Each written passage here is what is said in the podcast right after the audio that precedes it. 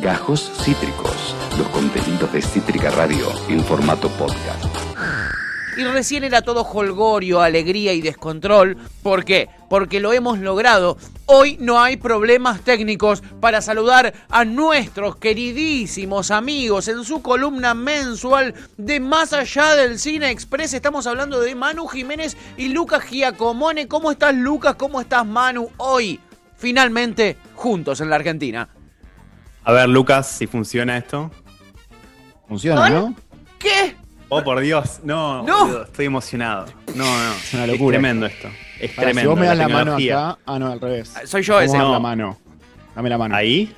No, del No, otro lado. Bueno, Del otro lado. bueno, ta- ta- ah, ahora, ¿para qué lado? Estamos Ahí en el mismo está. lugar. No. Ahora sí. Estamos agarrando las manos. Ahora sí. No. Una imagen que quedará en nuestras retinas, chicos, para siempre. Espectacular. ¿Cómo están? Muy bien, y usted, eh, la verdad sorprendido, estoy impactado ahora de que estoy comprobando que no son la misma persona. Este, contra todo pronóstico, ¿no? No, de hecho el otro día subimos una foto Sí. al feed de nuestro Instagram y estamos los dos sentados en lobo marino. Y somos, no es Photoshop. Estamos dando señales de a poco de credibilidad.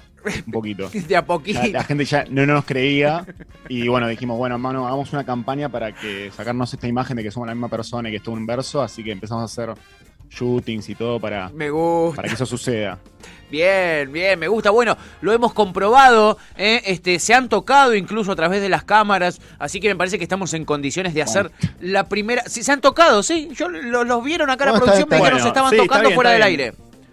Eh, Sí, tiene sentido lo que estás diciendo, tiene- es verdad. Eh, eh, ¿Lo estaban haciendo o no lo estaban? Es el momento de desmentirlo ahora, chicos. Hablen ahora o callen para siempre. Bueno, No, el tema es la de verdad, hoy. es la verdad.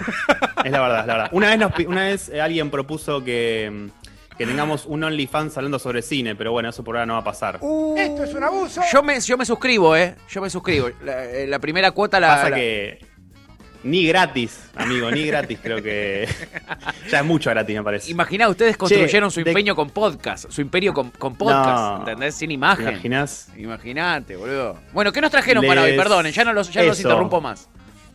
Les, les cuento el, el contexto en el cual se me cae la idea de traerles este viaje a la nostalgia. Sí. Hace más o menos una semana me encontré en un streaming con un documental que decía El último blockbuster. Y yo como persona que vivió esa época, al igual que ustedes, época de videoclub, de alquilar películas, de ir a ese imperio azul y amarillo a vivir un momento ahí de, de felicidad, lo vi ese documental, que es el que estamos estamos viendo imágenes ahora, y me pareció increíble todo el concepto de, che, sigue vivo uno.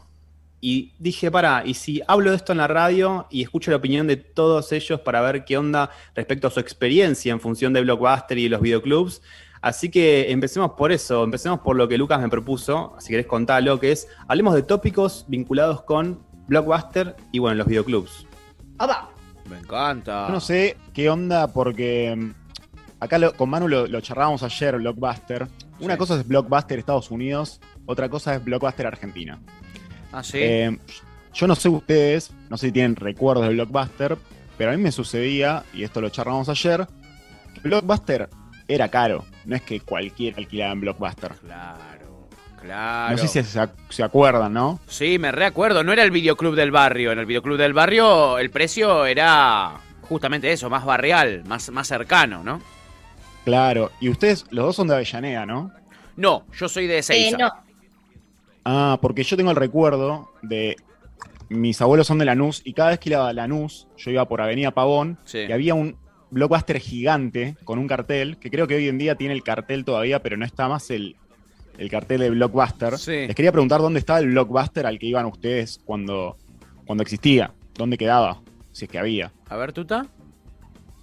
Eh, yo me recontra. A ver, yo no, no, no, crecí en Avellaneda, pero y consumía muchísimo. eh, un, cuando vivía en Palermo, consumía mucho un lugar de alquileres que estaba muy cerca de mi casa, se llamaba Bretón Video, me acuerdo del loguito, me acuerdo un montón de películas que alquilé, pero mi adolescencia, donde empecé a volverme cinéfila de verdad, como con más conciencia, fue ya eh, viviendo en Avellaneda, y el blockbuster quedaba en el shopping, en el, Alto Avellaneda, eh, donde ahora hay un automac, eh, pero quedaba en, el Alto Avellaneda, que es muy cerca de mi casa, muy, muy cerca de mi casa, y me recontra acuerdo que además tenía, eh, la esposa de mi viejo tenía la tarjeta que, que- que- que te podía como, como dar, yo era menor de edad, entonces te, te- te podía hacer como una extensión, como si fuese la tarjeta de crédito, y donde vos podías alquilar hasta tres películas cada vez que ibas, era como medio una locura. Y me acuerdo que salía del colegio, que me quedaba de pasar el blockbuster, me bajaba en el blockbuster y con esa tarjeta alquilaba cada dos días tres películas por día. Muy o sea, bueno. tres películas, siempre. Me acuerdo Tremendo. muchísimo de ese blockbuster. No, lo duro tarjeta ¿y es vos, que Pato? después- Muy loco, muy bueno. Eh, yo, yo iba a. En el 6 tenía el videoclub El, El Sol, que quedaba ahí por paso de la patria, donde, donde vivía yo. Pero después este, me, me vine a vivir acá a la zona oeste, en Parque Chacabuco, y teníamos sobre. Ahí en, la- en una de las esquinas del parque había un blockbuster donde íbamos. Eh, eh, solo para buscar las pelis que no encontrábamos en el, en el barrial. Y tenía una cosa mágica que nunca me voy a olvidar, que era el, una caja donde vos le ponías el, el, el- el VHS que le devolvías, y en el videoclub eh, normal vos se lo dabas al chabón en la mano. Ah, en, en Blockbuster Claro. era como todo más moderno, más impersonal. Es un buen punto porque ahí está la razón por la cual Blockbuster se transformó en algo mundial y fue un éxito rotundo. Lo que ocurrió es que en ese entonces, para explicar por qué de hecho se alquilaban películas, las películas, los VHS, miren, acá tengo uno para viajar un poco al pasado. A ver. Miren esto. ¿Qué es eso? Y mano? atentos a este detalle, no sé si lo llegan a ver. No, tremendo. ¿Se llega a ver ahí? Ahora dice que lo rebobines. Dice que lo Sí, rebobines. Con lo que me cobrabas me Obviamente. pedís que me lo rebobines. Déjame joder. Bueno, Tal cual, y resulta caro. que eh, en ese entonces comprar esta porquería Sí. valía capaz que eh, 70 dólares, 100 No, dólares. 99 Entonces, dólares. 99. 99 dólares. ¿Viste? En Bueno. Estados Unidos, cuando salían 99 dólares, salía un VHS nuevo. No. Y de repente Blockbuster encontró la forma con las distribuidoras de llegar a un acuerdo que les cobre más barato las copias y compraban en cantidad. Por ese motivo es que cuando ibas a Blockbuster tenías eh, anaqueles repletos de la misma película y Sí. vos podías ir y alquilar la nueva, el estreno, y siempre lo tenían. Mientras que en la de barrio, como decía Pato, capaz que ibas y no, la tiene Juan, que la trae Sí, mañana a las un- 3 de la tarde. era una copia por peli. Claro. Exactamente. Entonces ahí Sí, fue el éxito acá- rotundo de Blockbuster. Pregunta, acá Blockbuster llegó ya con VHS, bueno, eh, por lo que mostrás, evidentemente sí. Yo Blockbuster ya llegué con DVD. Ah, no, no, no. Yo no. también, ¿eh? Blockbuster pero no. Yo también llegué con DVD. sí. Ah, sí. Yo, yo Sí. acá arranco. No, ¿Qué, qué tienen? ¿15 años? ¿Qué es esta, esta columna de mentira? ¿Qué es esta columna esta- estafadora que están que planificaron Manu, Lucas y Tuti? ¿Qué ¿Sabes lo que sucedía? Que yo era muy chico. Sí. Mi videoclub, eh, mi blockbuster quedaba en Cabildo, Sí. en Avenida Cabildo. Y hoy en día hay, una, hay un lugar que vende colchones ahí. Pero Sí. Cabildo quedaba lejos de mi casa. Entonces yo no, hasta que crecí, no podía cruzar Cabildo. Era muy peligroso. Claro. Entonces iba al videoclub que quedaba al lado de mi casa. Y ahí sí, VHS, pero cuando ya era más grande, recién ahí pude llegar a los DVDs de, de Blockbuster. el famoso una calle me una- separa. Claro, una Claro. calle separada del Blockbuster. Claro. Y yo tengo una, una intimidad y una realidad que es que jamás alquilé una película en Blockbuster porque creo que salía el doble o el triple Sí. alquilar. Aparte me quedaba lejos porque estaba en el centro de la ciudad. Sí. Yo iba a un videoclub barrial. Pero, pero cuando Blockbuster llegó a su momento ya de que la estaba quedando, estaban por cerrar, Sí. sí fui a comprar películas que quedaban ahí como las usadas, las baratas. Y acá tengo también otro, otro ejemplo. Miren esto. Esto es re random. Es una temporada de una serie de MTV. Pero si se fijan acá No. atrás, tiene el loguito. No. Pero- No. Y estas cosas me dan. No eres un chatarrero. una- Sí, me da vida esto. A mí me da, me da vida ver el logo de Blockbuster. Sí, es, es una temporada de la serie. ¿Se acuerdan de esta serie falopa Sí. de Ashton Kutcher que hacía jodas? Total. ¿Cómo, cómo olvidarla? No sé por qué la compré, pero la tengo. Si quiero viajar al pasado, está ahí. Muy bueno. ¿Sabes lo que me pasaba a mí con Blockbuster? ¿Qué? Que me parecía una gran cagada. Para mí, la, la diferencia entre un Blockbuster y un videoclub de barrio era la diferencia entre McDonald's Sí, y un restaurante. sí. Porque, a ver, Blockbuster era comida rápida, ¿viste? Como Sí. que vos ibas, no, no te atendía alguien que sabía de cocina, o sea, no es que Claro. vos ibas a- al mostrador y, y la persona sabía lo que te estaba vendiendo, no, era un adolescente comiendo chicle que no tenía ni puta idea de por qué estaba ahí y bueno, fue el laburo que pudo pegar a esa edad. y ni siquiera veía películas, quizás, ¿viste? Como que vos ibas, le preguntabas al chabón, che, ¿me recomendás alguna? Y el flaco, no sé, andaba a ver American Pie, que tenían como 40 de American Sí. Pie y de. mm, eh, ¿Cómo se llama? esta? Scary Movie. Sí. Ida y ida y vuelta, es cierto. Me- Como el, el- el del club de el del, el del lugar de alquiler de películas, alquiler de películas del barrio era un cinéfilo que vos te podías Tal poner cual. a charlar, que te recomendaba, que se había visto todas las pelis. Es cierto. Es Así que las películas todo la- Blockbuster tenía cosas muy interesantes. Yo me acuerdo que había una sección en Blockbuster que se llamaba Cinearte y yo de ahí aprendí un montón. Opa. Epa, el de Palermo no, era yo- muy distinto. Se ve. Ah, claro, no, el mío tampoco. Y yo, de hecho, eh, además de que no alquilaba ahí, lo que sí hacía era entrar a comprar golosinas a Blockbuster. Porque tenían golosinas de medio yankees, Sí. tipo chicles que venían en, en cajita de plástico, pochoclo que venía en bolsita. Y yo, bien, no, no podía ser parte de ser socio de ese videoclub, pero por lo menos pasaba y me compraba eh, una golosina y me iba al videoclub de barrio. Ustedes, última pregunta antes de arrancar con el tema de las películas que elegimos, pero ustedes, ¿qué golosina compraban después de alquilar una película cuando eran adolescentes o más niños? Chocolate siempre. Sí, yo sí podía elegir unas nerd que eran caras y por eso pensé en Blockbuster que tenían de las caras, me compraba, me compraba Tenían de las caras. Tenían de las caras. Es que eso es lo que yo quería ir a ese punto, me, me encantó que lo traigas porque es lo que yo me acuerdo, era como el McDonald's, eh, eh, eh, Pharmacity is the new Blockbuster, porque eh, tenía ese concepto donde te donde Es vos verdad. comprabas de todo, ¿entendés? Sí, total, total. Qué lindo, qué lindo recuerdo que trajiste, que trajiste ahí. Bueno, sí, yo, yo lo que, lo que, si podía elegir, elegí unas nerd. ¿Ustedes? Y yo me llevaba los pochoclos del microondas, del microondas que vos no lo podías conseguir en ningún otro lugar que fuera Blockbuster. Viste que era difícil comer pocho, o sea, la única manera de hacer pochoclos en el microondas era ir y comprarlos en Blockbuster. Claro. Solo ahí. El de- Claro, No. obvio.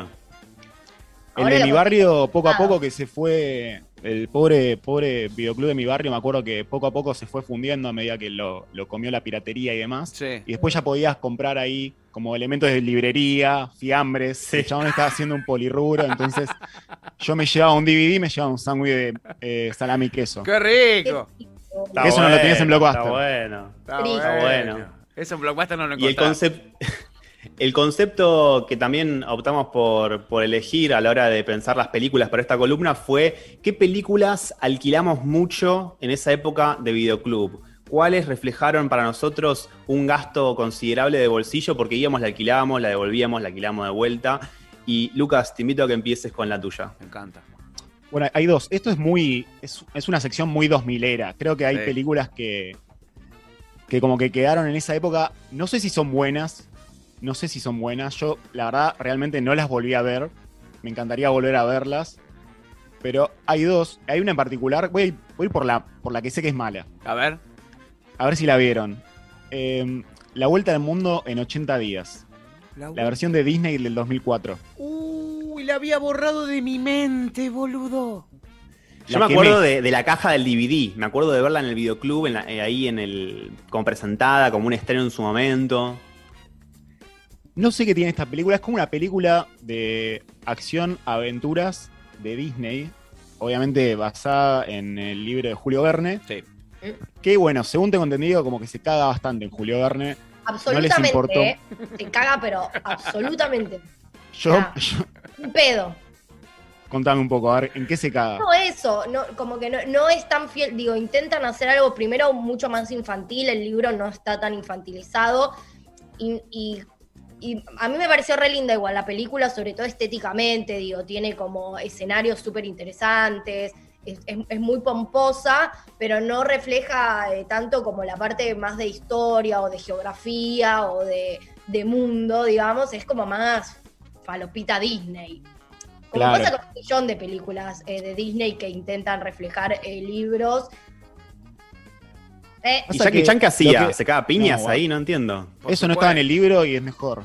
Sí, eso te iba a decir. Sería raro que el libro tenga un personaje como Jackie Chan, que es todo en esa película. Sí. No, ojo, ojo que el libro tiene, tiene como un ayudante, no- eh, ahora no me acuerdo específicamente del libro, también lo leí hace una bocha, Sí. pero había un ayudante que era como el que hace todo. Ah. Y Jackie Chan viene a, a jugar este lugar que tiene un nombre rarísimo, porque le pone Passepartout, que yo no sé si ese nombre está en el libro, pero me quedó Sí. patente ese nombre. Passepartout, me Y- encantó. Igual sí, sí, están pudientes de dinero y no se Sí. leyeron el libro. Hace poco salió una, salieron ediciones de, Ju- de todos los libros de Julio Verne con tapa dura Sí. y está hermoso. Y la vuelta al mundo en 80 días es una cosa muy hermosa, así que si pueden, porque está medio carero, eh, léanselo, cómprenselo y léanselo. Si no tiene a Jackie Chan, no me Compren interesa. la película en DVD de Jackie Chan Claro, también. compren la película que está Jackie. Chan. Lean el libro. Sí, A No, ver, no, re- re- lo que te- lo- Redimite con la otra película, si no. Sí, a ver, redimite, sí, a Lucas. ver. Bueno, y la otra película que también alquilé muchísimo, Sí. esta también es muy buena, esta es buena, creo. No la volví a ver, pero sé que es buena. Creo. Diamante de sangre. Diamante de sangre, peliculón. Esa es buenísima, eh. Que, bueno, actúa Leonardo DiCaprio, no sé, alguien por ahí no la vio, por ahí un centennial que está escuchando esto no sabe qué es Diamante de Sangre, no sabe que Leonardo DiCaprio fue joven y Alguna vez. alguna vez. Y bueno, es como una peli que para mí tiene, tiene un montón de condimentos que la hacen increíble. O sea, tiene un contexto histórico zarpado que es eh, como una guerra civil que se dio, ahora no me acuerdo el nombre de en qué país de África, que se daba un, un conflicto armado porque había como una dictadura que como que tenía eh, grupos paramilitares que secuestraban gente para explotarlos en, minas de, diamantes y, de repente interviene la ONU y se meten periodistas y demás como a, documentar todo lo que estaba pasando. Y bueno, esta película cuenta, cuenta un poco la historia de Leo DiCaprio, que es un medio un flaco que está eh, tratando de hacer negocios turbios con el tema de los diamantes y se cruza con un pescador, el cual encontró un diamante, que es el diamante más caro que hay, eh, al que le secuestran el hijo. Le secuestran el hijo, la- como que las fuerzas, eh, la- estas fuerzas le secuestran al hijo para que vaya a laburar a las minas y creo que con él, con el hijo se lleva el diamante. Entonces ellos dos tienen que, como Leo DiCaprio en principio por el diamante, porque obviamente es un mercenario, quiere Claro. ayudar al flaco por el diamante y el otro va a buscar al hijo. Y en ese interín como que hay una relación romántica con una periodista que también está cubriendo todo. Sí. Es un poco la trama. Eh, ahora, en sí la película, visualmente, yo no sé, Manu, qué tenés para decir vos de esto, pero la fotografía me parece Eh, excelente. Sí, Eh, ca- capaz que lo que destaco es que es una película de las cual ya no se hacen más, ¿viste? Es muy Mm. 2000osa en el sentido de que tenía el condimento de acción, pero hecha a todo culo, onda, en un mood de eh, la caída del halcón negro, ¿vieron? Claro. Como que iban a locaciones reales, las secuencias de acción eran con explosiones reales y no había CGI por lo general, el fuego era real. Creo que todas esas cosas venían de la mano con esa época de cine donde las películas de acción eh, eran importantes porque de repente lo, lo que pasaba, iban al, al- al cine y después al alquiler y eran un furor en el alquiler. Sí, mal. Justo mencionaste la caída del halcón negro, esa la habrá alquilado cuatro veces eh, mínimo. Mínimo cuatro veces la alquilé esa. No, no, es, Em. no es para nada mi estilo de pelis. O sea, soy súper consciente de que son buenas, la vi, Apocalypse Now la vi, todo ese Sí. estilo de pelis eh, las vi, pero no, pero una vez, como que no, no, por más que entiendo que sean clásicos y que sé lo buenas que son, como las pelis de guerra, no me, No te ceba. no, no me sucede, no, no me ceban ni un poco, ni un poco. Bien. Bueno, Manu, contá vos las películas que trajiste. Yo quisiera hacer un pequeño paréntesis para contarles una curiosidad que me parece interesante, que viene de la mano del título de esta columna, el último blockbuster, porque eh, queda un blockbuster vivo en este momento, donde vos podés ir, podés alquilar, podés comprar. ¿Ustedes sabían esto? ¿Tenían idea? No, ¿No? No, yo no lo, no lo estoy viendo en este momento en pantalla. Eh, descríbanmelo. ¿Qué es eso? Mira, eso lo, lo mandé en un link que vendría a ser el tráiler de esa película de Last Blockbuster. Sí. Es un blockbuster que queda eh, abierto en Bend, Oregon, en Estados Unidos, un pueblito que como decirle, no sé, medio una especie de Tandil si se quiere. Sí. Está administrado por una familia. Es una familia donde la madre de familia es la dueña del blockbuster, atienden los hijos, los primos, atendieron ahí los vecinos de ellos. Y de repente eh, sigue con vida porque tuvieron piedad a los que tenían los derechos de Blockbuster como cadena y le dijeron, mira, te dejamos para que vos sigas eh, manteniendo este espacio. Y es muy loco porque por un lado tenés la gente del lugar, de Oregon, ahí de Bend, que alquilan películas todavía, Sí. y las personas que viajan kilómetros y kilómetros, eh, inclusive de un país a otro, para poder ir a este blockbuster que es casi como un museo inclusive. Claro. Y en, en el documental y en videos de YouTube uno ve algo muy particular sobre lo cual les quiero hacer una pregunta, y es que ves personas que entran y se emocionan y lloran y dicen, mira lo que es este olor, el ruido de la cajita cuando la abrís, cuando la cerrás, eh, gente que va con su hijo y le dice, mira, esto era un blockbuster, acá se quedaban las películas, así se elegía. ¿A ustedes les pasa algo así con la nostalgia respecto a, sea una película en formato físico o con un CD? ¿Tienen alguna cosa que les lleve a ese pasado y les haga movilizarse por dentro? ¿Tuti? Sí, re. Eh, a mí toda esa, es- esa cosa me encanta. O sea, siempre fue un ritual desde muy chica. Que hice, de hecho, hoy tengo un La verdad es que se me rompió hace poco el DVD. eh, y, no puedo consumir en este momento, pero tengo una banda de pelis originales. Hoy en día, si capaz voy a un Jenny, que consumo mucho, o sea, también consumo mucho libro físico, voy a Jenny veo alguna peli que todavía venden. eh, que me guste mucho y me la compro, aunque capaz hoy no tenga puntualmente de dónde verla, como que me, me parece, no sé, esas cosas me parecen re importantes, como soy muy nostálgica con ese tipo de cosas, libros, CD, película, física, me parece clave, Sí. como que, que lo amo y, y me despierta. Hoy creo que si pasaría por, por el lugar donde estaba, el, el lugar donde alquilaba películas de chica, me pondría a llorar. Ay, Buena, bien. ¿Pato? Eh, a mí me, me trasladan al, al pasado los VHS. eh, lo, lo siento como si lo estuviera viendo ahora. El VHS que me compró mi vieja. eh, raro de entender, raro de entender porque yo no era fanático de Dibu, pero me regaló la peli de Dibu en, en- en formato VHS. Eh, lo recuerdo como si lo tuviera acá. Eh, después el VHS de Ricky Ricón. Y después me llevan mucho los juguetes al pasado. Yo veo un, un juguete que tuve o, o algo. Los juguetes y los dibujitos. ¡fua! Me matan. Bueno, hay algo muy loco del, del tema de lo- del formato físico Sí. que, que es el tema de, o sea, la escasez para mí hace valioso algo, ¿no? Como que quizás en esa época ibas al videoclub y, y tenías como, no sé, 10 películas para elegir, no sé, 8 películas para elegir. No tenías el mundo para elegir. O sea, no tenías lo que se hace en Nueva Guinea, en Estados Unidos, en la India, la novela turca, o sea, y no tenías No, no. Netflix, no, no tenías nada. Entonces, de hecho, como que en esa época era difícil entrar al videoclub y elegir qué carajo me llevo, porque había un montón, y un montón es decirte 50 películas, era un montón. Hoy en día es como que ya decís, uff, es, es un re laburo elegir qué ver. Eh, pero al mismo tiempo, eh, creo que esa, esa escasez de, de- de decir, bueno, hay, hay tres películas eh, para elegir, hay cinco películas para elegir, hace vali- valiosa esa película, porque esa película la, es la única que tengo para elegir y la alquilo 50 veces y me la veo 50 veces. Hoy en día es como que vamos de una película en otra, eh, un poco sin valorar, quizás, o sin darle el- el- un, como un espacio concreto en nuestro tiempo, en nuestra vida, a una película que antes quizás sí lo tenía. Aparte también otra de cosa eso, que- no, que vos la alquilabas a la película y la tenías que ver sí o sí, tenías que sentarte y dedicarle el tiempo y tenía un valor eh, inclusive de relectura, porque si la Claro. veías de nuevo la hacías valer todavía más, tenías que ver, la podías ver dos veces, estaba buenísimo. Ni hablar si venía el DVD con extras. O sea que encima aprendías Oh. más sobre cómo se hizo la película, que hoy, no sé, no hay eso.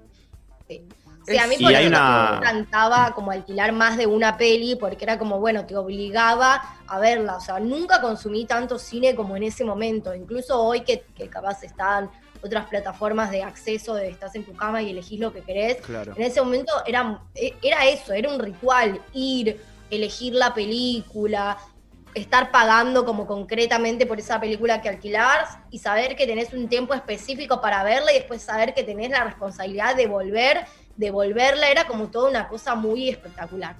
Bueno, y un Me poco. pasa igual que a vos, en ese sentido. Como que yo alquilaba las películas y no hubo momento de mi vida que hubiera visto más pelis que en ese entonces. Claro. Y, para, y quiero desmentir algo muy importante. Este Sí. es un dato que por lo general se malentiende, que se dice como que eh, Blockbuster fundió porque apareció Netflix. Y en realidad no fue tan así. Ellos fundieron por tomar malas decisiones de marketing y de eh, cómo manejarse con sus clientela. Por un lado, lo que generó que se funde Blockbuster fue que un día dijeron, che, hay competencia de Netflix. La solución es sacar esto de que se pague un recargo por si te quedas con la película un día extra. Y cuando sacaron eso, esa multa, esa penalización, fue un grave error. De repente empezaron a devolver las películas muy tarde, lo que generó que de repente vos ibas y decías, che, quiero ver tal. No, no está porque hace cinco días se la llevó tal persona. Y entonces así, lentamente, la gente que era como consumidora de Blockbuster decían, che, acá no vengo más porque están todas alquiladas y encima solamente traían las películas nuevas de repente. Y ahí el No, negocio, aparte, pum, ni hablar, funde- ni fundió. hablar. O Claro. sea, lo que tenía Blockbuster te cobraba ese adicional Sí. de, de decir, bueno, me estás tar- tardando en entregar la, la película, te cobro un extra. Ahora que hicieron, sacaron eso y cuando sacan eso, lo que hacen los tipos es reducen a un 3 a un a un perdón, a un tercio las ganancias que estaban teniendo, o sea, dos tercios de su ganancia venía del, del recobro de las películas que la gente no devolvía. El que tomó la decisión de marketing como que le sacó un montón de guita a la empresa porque mucha plata salía de que la gente se colgaba Claro. y decía, "Che, bueno, está bien, yo la devuelvo porque, porque me van a cobrar y si, no- y si no la devolvían tenían que pagar. Y otra de las cosas que también es interesante saber de Blockbuster es el hecho de que Netflix, en el momento que sale Netflix y estaban como compitiendo paralelamente Blockbuster y Netflix, Netflix no era una plataforma de streaming, sino que era una, una un, como una especie de sistema que te enviaba las películas por correo. No era streaming.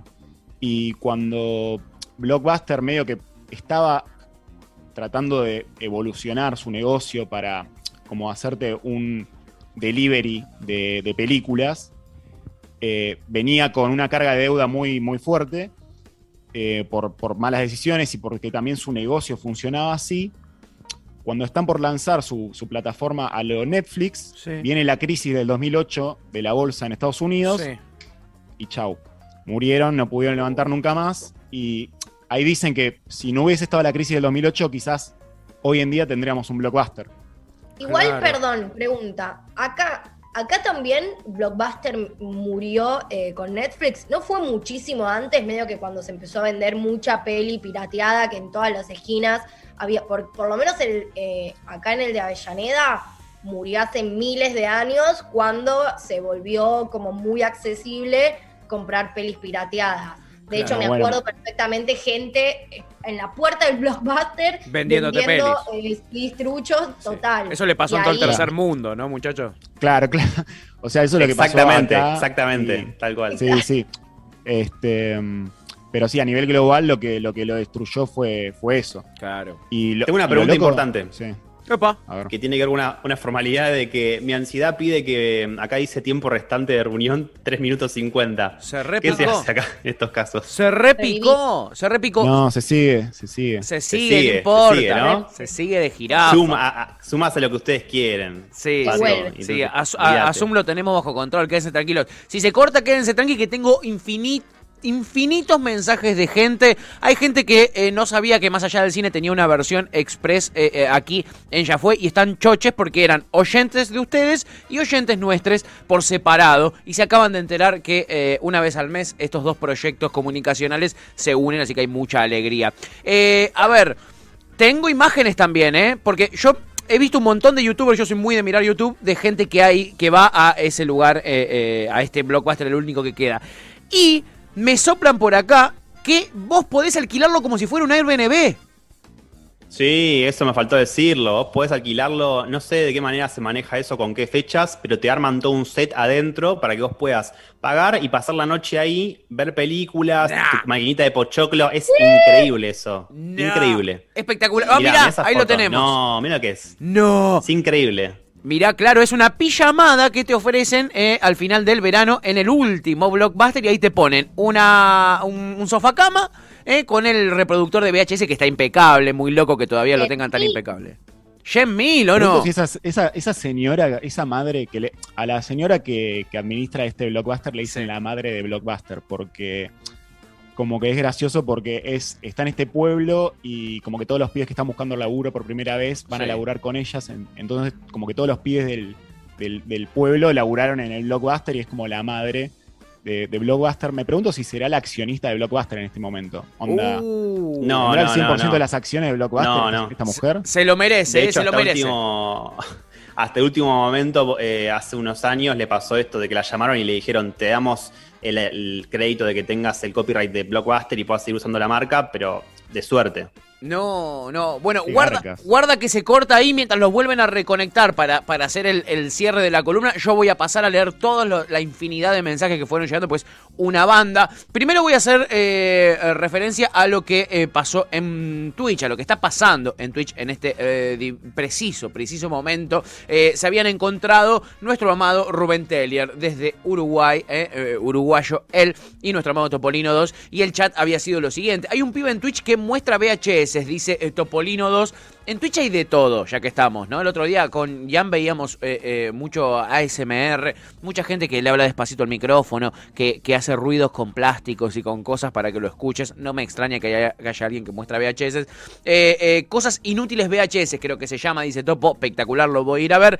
Y Rubén dice: Un abrazo grande, Manu. Veo tus videos, hace banda y tu fo- fotografía genera pila de cosas. Hermoso featuring con el Ya Fue, dice. Bueno, nos alegra un montón. eh, y ahí eh, Topo nos pasaba en el chat de Twitch este, un, un, un link eh, este, de, de, ¿cómo se llama? De, de Movie Freak 300. Eh, después tenemos más mensajes acá. Mucha gente recordando, la verdad, el blockbuster. Tenemos a nuestro amado Juan Cruz Rial que dice: Blockbuster de Pavón y Máximo Paz en Lanús. Mirá cómo, cómo, cómo, cómo convocaron a las bestias nuestros amigos Manu y Lucas. Hoy día, dice, es sucursal del Banco Superviel. Qué lindo ir los viernes en familia a elegir películas y babearme por ver tantas golosinas juntas. Tal cual. Es que eh, ahí, no me acuerdo si era Luca o, Manu o- o los dos, que tiró lo de que te vendían de todo ahí adentro. Y esa era la clave, porque veías cosas importadas ahí en el blockbuster que para nosotros, les pibes normales de barrio, era algo especial, ¿no? Porque eran algunas de las golosinas que uno veía en esas películas que alquilaba que aquí no se vendían. Y después dice, Blockbuster era en DVD que recuerde, dice. Otro más que se hace el pendejo. Ian, vos sos más joven que Luca, que Manu, que Tuti, este, que Juan Cruz. Y vos viste los VHS. Los viviste. Obvio, yo, yo los vi los VHS, yo miraba Mary Poppins, Sí. me habían prestado, Sí. alguien que, que tenía, pues en mi casa no teníamos directamente mi viejo en ese momento, Sí. no, no había guita para el blockbuster. Claro, era caro, Entonces, boludo. conseguíamos por medio de, de otras personas que nos prestaban. Sí. Las veces que vi en loop Mary Poppins en VHS, Fantástico. yo con 25 años, así que no me vengan a correr con que la gente de 25 no conoce los VHS. ¿Qué se por hacen favor. los jóvenes? Tanto- He visto Toy. Story. Toy Story La VHS. las primeras Toy Story, la 1 y la 2, salió en VHS. Pero por supuesto, Lucho, al fin alguien que no me deja mentir. Bueno, ¿eh? Y te tiro el dato nerdo Sí. eh, de esto. Eh, hay una escena de Capitana Marvel, que claro, Capitana Marvel está toda situada en los 90, entonces ocurre en un blockbuster como símbolo de los 90, y es en este, en el último blockbuster. ¿Es en este blockbuster? ¡Qué groso! Bueno, no de sé hecho, si- tenemos la imagen. ¿Tenemos la imagen de, de Capitana Marvel? Mira, y volvieron los chicos, los tenemos. Eh, mira, ahí estamos viendo la imagen, le- les, cuento a Manu y a Lucas y a Tuti, que ahí estamos viendo este mismo blockbuster al que ustedes hacen mención, eh, el último que queda en pie, en una parte de la película Capitana No, Marvel. no, no es ese. ¿No es ese? Es un set ese, ¿eh? Esto No. es un set, me No, dicen. no. No, No, ese no Es es. un set. Exactamente, es un set. Fuerte desmentida al aire. No. Es mentira al aire. Terrible momento periodístico que estamos viviendo, chiquis. No, no, no adhiero además a mencionar a Capitana Marvel, que siempre llega tarde, loco, hay que decirlo.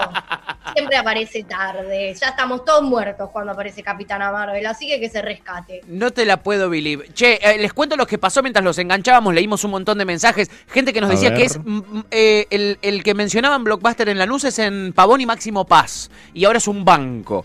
Este, eso nos contaban por ahí. Después, nuestro oyente uruguayo Rubén Tellier, Manu te sigue a vos también hace tiempo y no podía creer que te esté viendo ahora aquí en Ya Fue haciendo un featuring con nosotros. Aguante, qué bien, boludo. Sí, eh, eh, es fan por distintos, por distintas vías de, de- de ambos. Y después eh, eh, ahí aparecía Ai Weiwei. ¿Me mostrás, eh, Marilú, el mensajito de Ai Weiwei ahí en el chat, acá en pantalla para que lo pueda leer? Dice, yo tengo 24 y alquilé cassettes hasta bastante grande. Esto va para ustedes tres que están ahí en, pantalla. No, no, para, disculpame una cosa. Yo, yo acá iba a aclarar algo Sí. que me hizo acordar. eh, el- no me acuerdo el nombre del chico que estaba en producción tirando. Ian. ¿Quién?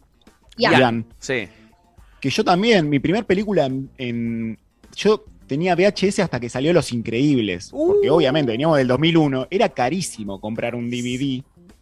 Y yo me acuerdo que tengo la versión en VHS de Los Increíbles doblada en argentino. En argentino. Eh, en argentino, que van por Avenida Libertador y. Es como que está doblado, creo que no sé, si por Daddy Brieva, viste, como una Para cosa mí medio Los rara. Increíbles era argentino, de hecho, ¿eh? Como, yo también me, yo me comí ese verso. Para mí Los Increíbles eran de acá. Con la voz de los Pasó acá, Midachi. Pasó acá. Sí, sí, sí. No, Eh, no te la puedo creer. Yo traje, eh, pa- como Sí. para cerrar Sí. y fiel a esta columna, traje dos películas y las traje en formato físico, obviamente. ¡Opa! La primera, la primera es eh, Cuatro Hermanos. Cuatro Hermanos que, mira, fíjense, acá tiene, ¿se acuerdan de esto? El, uh, es difícil, es a la inversa. El El holograma. loguito de Review. eh, el holograma. El está, holograma, original. no, boludo. No es pirata. Es original. Esta película, Cuatro Hermanos, eh, Sí. dirigida por Singleton, un director muy mítico de cine de acción, es una de las más como. De las menos valoradas, diría yo. Eh, la alquilé en el videoclub sin exagerar más de 10 veces. Sí. Y es una película que la recomiendo mucho para aquellas personas que disfruten de poner su cabeza en remojo y de divertirse genuinamente con personajes. Tenés a Mark Wahlberg, que es un tipazo. Sí. Es un tipazo como que te, te cae bien. Sí. Tenés a Andre 3000, que es el cantante de Outcast, que también es actor. Y en esta película la rompe. Y tenés una historia que es muy. Como que es muy difícil no empatizar. Yo me acuerdo que lo que más me hacía verla era la historia de venganza de cuatro hermanos que habían sido adoptados por una mujer, a la cual asesinan en la primera escena de la película. A una anciana, a una viejita, le meten un escopetazo en el pecho y, sus, y los pibes estos que son hermanos adoptivos dicen, vamos a vengarla. Y bueno, todo ese trayecto hasta que logran encontrar quién fue el, causante de ese asesinato es para mí un viaje hermoso. Muy bueno. Me sonaba. hablar el de la ropa que usaban en esa época, que es hermosa. Es hermosa. Es hermosa. Y la otra película, que esta sí la han visto, obviamente, es El Juego del Miedo, So. La uno. la 1, un clásico rotundo. Y esta- acá me interesa más que nada preguntarles a ustedes si la vieron genuinamente en el contexto de alquilarla en un videoclub o si fue por la tele esta película. Las primeras eh, videoclub. Yo tele, lastimosamente tele, tele. Yo creo que esta película está también muy poco valorada porque de repente se bastardeó muchísimo al juego del miedo con la saga completa, que de repente se transformó en un festival de, bueno, eh, dirigir para matar gente de maneras divertidas y que se vea la sangre volar por los aires. Pero la 1, la 1 que fue realizada con muy poco presupuesto, tiene unas como, unas, eh, ¿cómo decirlo? Como decisiones creativas de guion que están increíbles. Por ejemplo, acá obviamente ya es una película muy vieja, vamos a spoilear. El hecho de que todo el tiempo el asesino esté está ahí con ellos en la habitación. Es una habitación, Claro. es una película de encierro y el asesino está acostado ahí y uno dice, es un cuerpo, te olvidas en un momento determinado hasta el final. Y ese plot twist sumado a todos los recursos de poco presupuesto, pero igualmente impresionantes que se generan durante la película, para mí hacen que el juego del miedo sea como algo que, eh, que inspira a cualquier persona que quiera hacer cine y que quiera hacer un cine que de repente genere en, la- en el espectador esa cosa, ¿vieron? Como de querer ver qué pasa. No sé si Sí. usted tiene esa sensación con la primera película de Juego del Miedo. Sí. A mí, me, a mí no me pasa tanto. Yo soy muy fanática de las pelis de terror eh, y el juego del miedo no estaría siendo eh, como de las que más me han generado cosas. A mí mi época de terror encima, yo era muy chica cuando empecé a consumir películas de terror y las, y, y las alquilaba mucho en el, en el lugar de, de Palermo, no en el blockbuster, porque además tenía muchos clásicos de terror, pelis viejas de terror que eran muy buenas. Entonces, como que después ya toda esta. esta, esta Está diciendo que es mala. En esa Sí. oración acaba de decir que es mala. eh, es muy fino, Lucas, muy fino. Yo escuché lo mismo. Yo escuché lo mismo. Es distinta, como que no, no me gustaba tanto quizás el terror eh, tan como violento o de muerte o de tortura, sino como que me No, gusta pero- más que igual es re psicológica también. Esa, Digo, la una sí. sí, es súper psicológica, pero aún así también es muy sanguinaria. Y a mí no me gusta tanto el terror sanguinario, me Claro. gusta más como otro tipo de terror. Entonces no me pasó tanto. Pero, la- pero entré mucho en, en- en el otro lugar, no en el blockbuster, no la alquilé en blockbuster. Pero no me pasa Yo- tanto, no me parece tan genial el juego del miedo. A mí me pasa que eh, también conecto mucho más con las películas que construyen el miedo de otra manera, pero en el juego del miedo hay un eh, antihéroe, hay un villano que es un antihéroe tan especial, porque de repente es un tipo que tiene las condiciones de, está con una enfermedad terminal y dice, bueno, toda esta gente que es como mis víctimas, eh, son personas malas. Que de repente, está bien, Claro. no va a hacer un juicio moral sobre una película, pero de repente las pone en un lugar para poder hacer que ellos va- valoren su vida. El concepto de matar para que el otro valore su vida, va a matar. Torturar para que valore su vida, me parecía en su momento algo como re innovador y como que se lo. A ver, estaba tan bueno que hicieron un montón de películas después. Tal cual. Eso No, me aparte, bastante. No, para yo, para defender también la saga. A mí me reinteresaba de chico todos los, los dilemas morales que planteaba la película. Sí. Eh, me acuerdo que creo que era la 3, que por ejemplo, no sé, alguien había como alguien que había perdido un familiar o algo así en, en un accidente de auto y estaba la persona que se había vuelto a poner alcohólica después de que perdió a ese familiar. Entonces la metían para que valorara su vida y en un momento le dan la decisión de, bueno, o salvás a esta persona o salvás, no sé, al flaco que, que mató a tu hija, ponele. Claro. Y esas cosas para mí eran re interesantes cuando, cuando veía el juego del miedo. Te digo a los 13 años, Sí, no sé claro, ahora cómo la vería, pero a mí me fascinaba y también me encantaba de la saga todo lo que era la construcción de como de la intriga, porque eran tramas que se resolvían al final. Vos tenías que verla entera para, para poder cerrar la, la película. Sí, Eh, eso era, estaba muy bien hecho. sí, sí. Y era muy difícil que, que llegues antes de que llegue el final a la conclusión de que iba a pasar lo que iba a pasar al final. No, Eh, era estaba muy bien imposible. armado. Estaba muy bien armado, estaba muy bien armado. Y hay muchas pelis que uno, sobre todo las de terror, ¿no? Que uno, uno le sigue el, el- eh, sigue el ovillito de la lana, ¿no? Desde que ya arranca, ya medio que la- a la mayoría ya sabes más o menos para dónde va, ¿no? Este eh, pasa mucho, sobre todo en, en esas pelis de género.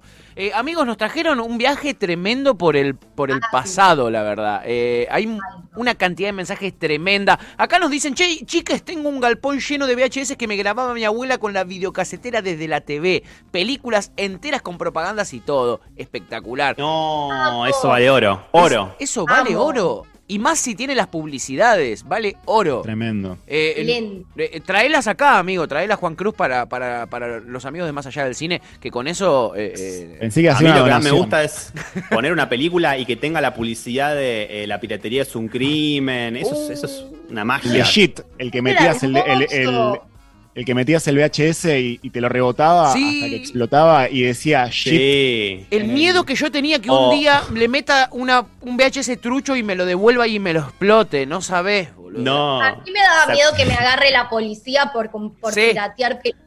Sí. Sí. Te trabajaban psicológicamente, te trabajaban. ¡Ey! Sí. Era terrible. No, no, la... La peli- no, la publicidad, ¿se acuerdan? La de que la de que de repente caía el padre de familia con una película pirata Sí. y el nene contaba, la nena decía, eh, fui a rendir la prueba eh, y bueno, nada, hice trampa. Eh, o sea, es pirata como tu película. Es como una cosa media moral que te hacía Sí, sentir la como, no, ¿qué moralina. estoy haciendo? Y que estaban las pelis que vos comprabas truchas, vos comprabas una peli trucha y adentro estaba esa propaganda. ¿Viste cuando decís, che, tómense el trabajo de cortarla? O sea, por favor. Claro. Sí, sí, sí. Córtenle esa O parte sea, lados. que es una Dios. autodenuncia, tremendo. Bueno, eh, la verdad, eh, eh, amigos, tienen eh, al- alguna palabrita para cerrar la columna. La verdad es que eh, hay mucho mensaje, me encantaría leérselos, pero, pero no nos queda tiempo. Sepan que, que mandan un montonazo de mensajes muy cariñosos para con, con Más Allá del Cine y Más Allá del Cine Express, esta versión que hay aquí en, en Ya Fue, que nos pone muy contentos que, que la gente lo disfrute. Así que les No, yo contarles que en el, por lo general, en la biografía de nuestro Instagram tenemos una playlist Sí. que tiene todas las columnas que hicimos acá en orden, por si alguien no las vio y las quiere fumar todas de una, lo pueden ver ahí. Esa muy es la data bueno. que tengo para cerrar. Nos Muy pueden bueno. buscar en Instagram como arroba más allá del cine y ahí está todo el contenido. Espectacular, espectacular. En Spotify. Eh, y en Spotify, claro, los podcasts, eh, no se pierdan los podcasts, porque ellos eh, en verdad eh, los conocimos a través de sus podcasts que son tremendos, de muy buena calidad y que en verdad no- los escuchamos y nos daban ganas de participar. Un poquitito lo que les pedimos es déjennos participar una vez cada tanto de una de estas charlas que tienen ustedes en los podcasts y así eh, inventamos este más allá del cine. Ya van a venir, ya van a venir. ¡Oh, qué lindo! ¡Qué lindo! Me Ya vamos a hablar de la peli de John Travolta.